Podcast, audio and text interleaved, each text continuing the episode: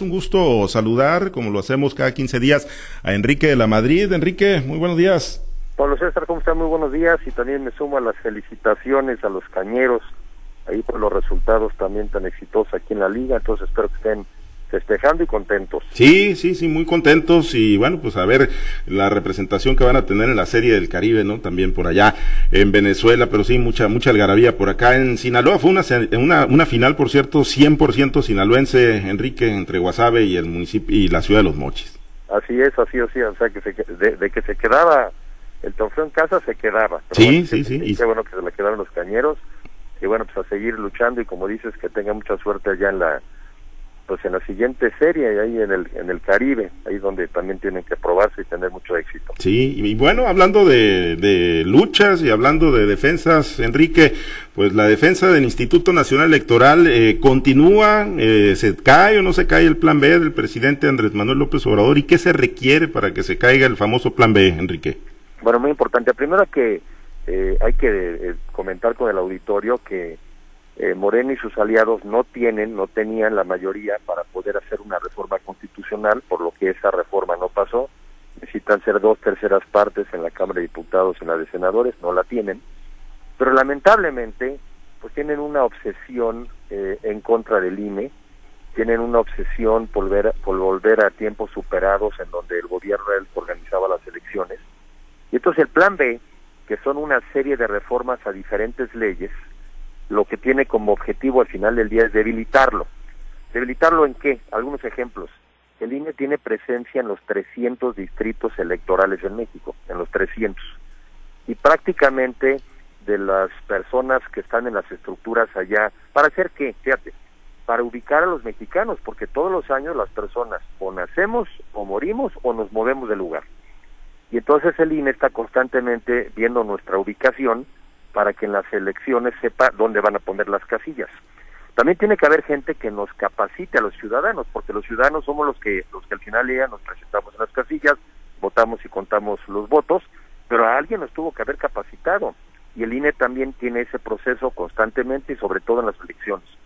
Eh, hay funcionarios profesionales de carrera porque este gobierno nos sigue queriendo convencer de que puede uno ser un inepto y tener buenos resultados, pero no es verdad.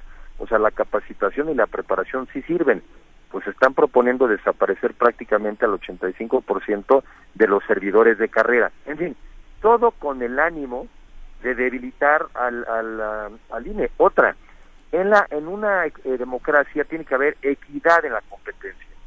Y hoy no la hay, porque ves a los, a los funcionarios del gobierno federal utilizando recursos públicos, promoviendo, haciendo campaña, están también cambiando las leyes para que eso ya no sea una falta, para que ya con eso no te pudieran quitar el día de mañana el registro. Entonces, bueno, pues eh, yo diría que es el plan de la agandalle, ¿no? Más que el plan B, es el plan A, el plan del agandalle. Entonces, creo que los mexicanos tenemos que estar atentos porque si estas cosas prosperan, legalmente sí van a pasar por las cámaras, porque ya no están yendo a cambiar la constitución, están cambiando leyes secundarias, y ahí sí tienen la mayoría. Pero sí te puedo decir, eh, Pablo César, que todas esas leyes van a ser impugnadas.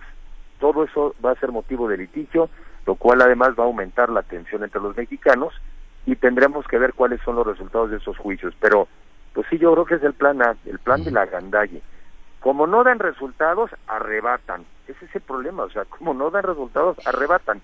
Y como ven que sí podrían perder, pues están haciendo todo lo posible para que las elecciones del 24 no sean competitivas. ¿Qué papel le juegan los ciudadanos, Enrique? Porque, bueno, como lo apuntas, ¿no? En el Congreso seguramente va a pasar y va a ir a caer a la Suprema Corte de Justicia de la Nación, pero en ese inter o en ese escenario, ¿qué papel juega la ciudadanía? Yo, primero nos tenemos que enterar de qué se trata para que, bueno, que mis comentarios sean un referente, pero que cada quien llegue a sus propias conclusiones. ¿De qué se trata? ¿Qué está en juego? ¿Qué están cambiando? Y después que también tenemos varios de nosotros que tomar también sumarnos a las acciones legales, porque lo que está ocurriendo es que están vulnerando nuestro derecho a elegir. O sea, si había un sistema para que sea parejo y equitativo y que lo destrozan, pues lo que en el fondo nos están quitando es nuestro derecho a elegir, nuestro derecho a participar en democracia. Pues eso es un derecho fundamental de cualquier ciudadano y no podemos ser meramente espectadores y seguir con esta mentalidad mexicana a veces de que no pasa nada, no pasa nada, no, sí, sí pasa.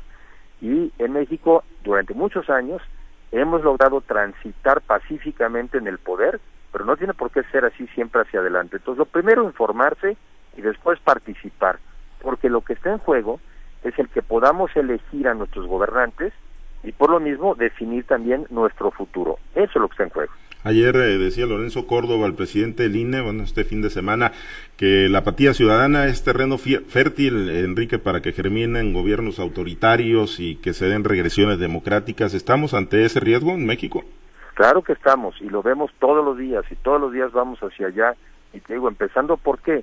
Por destruir una institución que hemos creado los mexicanos justamente para generar confianza en las elecciones para quitar al gobierno, que, lo tenía hace muchos años, la organización de las elecciones y dárselo a los ciudadanos. Entonces, bueno, esto es un proceso que lleva muchos años, desde prácticamente los 90, ya son 30 años, de un proceso que se ha venido puliendo y mejorando, pero al final del día hay certeza en el resultado de las elecciones. Si la apatía, la apatía yo creo que es lo peor que podemos tener los mexicanos como característica, y luego somos así como, bueno, pues pasó, no, no como que pasó, está en nuestras manos que sucedan las cosas en un sentido o en otro. Muy importante involucrarse e informarse de qué está pasando en este plan A, yo diría, de la gandalle por parte del gobierno contra el INE. Y al final del día, pues, contra los mexicanos. 26 de febrero, una buena oportunidad para demostrar que no hay apatía entonces. Sí, hay que manifestarnos, hay que estar presentes, porque si me dijeran a mí que los resultados del país van bien, este, pues entonces yo no entendería por qué están tratando de destruir institución. Es precisamente por eso, porque saben que en una elección presidencial al final del día la pudieran perder y después de tantos años de haber querido llegar perderla por malos resultados es algo que se ve que no están dispuestos a aceptar. Bien, Enrique, si te parece, platicamos dentro de 15 días. Gracias. Sí. Te agradezco, buen día. Gracias, buenos días. Gracias al analista y abogado Enrique La Madrid. Y este tema, ¿no? De la defensa del INE, sí, este fin de semana con la presentación de un libro surgió muchísima, muchísima información. Y sí lo advertía Lorenzo Córdoba, que la apatía ciudadana es el terreno fértil en el que germinan los autoritarismos y las regresiones democráticas. Fue la advertencia que lanzó el todavía presidente del Instituto Nacional Electoral. Este, esta mesa, ¿no? Donde se presentó este documento, este libro y donde se dio la defensa del llamado Plan B contra el Plan B. Estuvo ahí moderada, por cierto, por la periodista Carmen Aristegui.